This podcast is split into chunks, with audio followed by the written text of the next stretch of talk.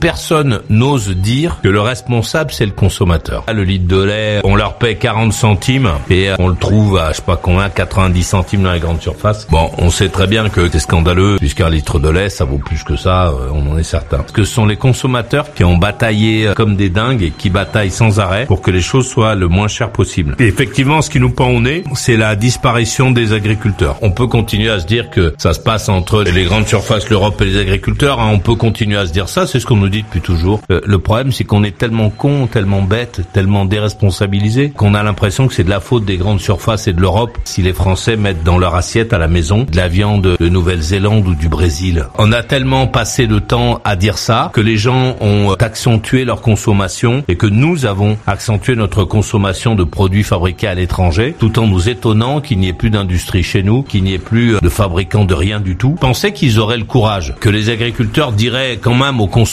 si vous ne consommez pas les produits que nous faisons, eh bien, nous disparaîtrons. Parce que la vérité est là. On, on peut prendre cette décision de dire, voilà, fini les agriculteurs, on n'en a rien à foutre. On va faire comme pour tout le reste, on va attendre les bateaux au port pour nous nourrir.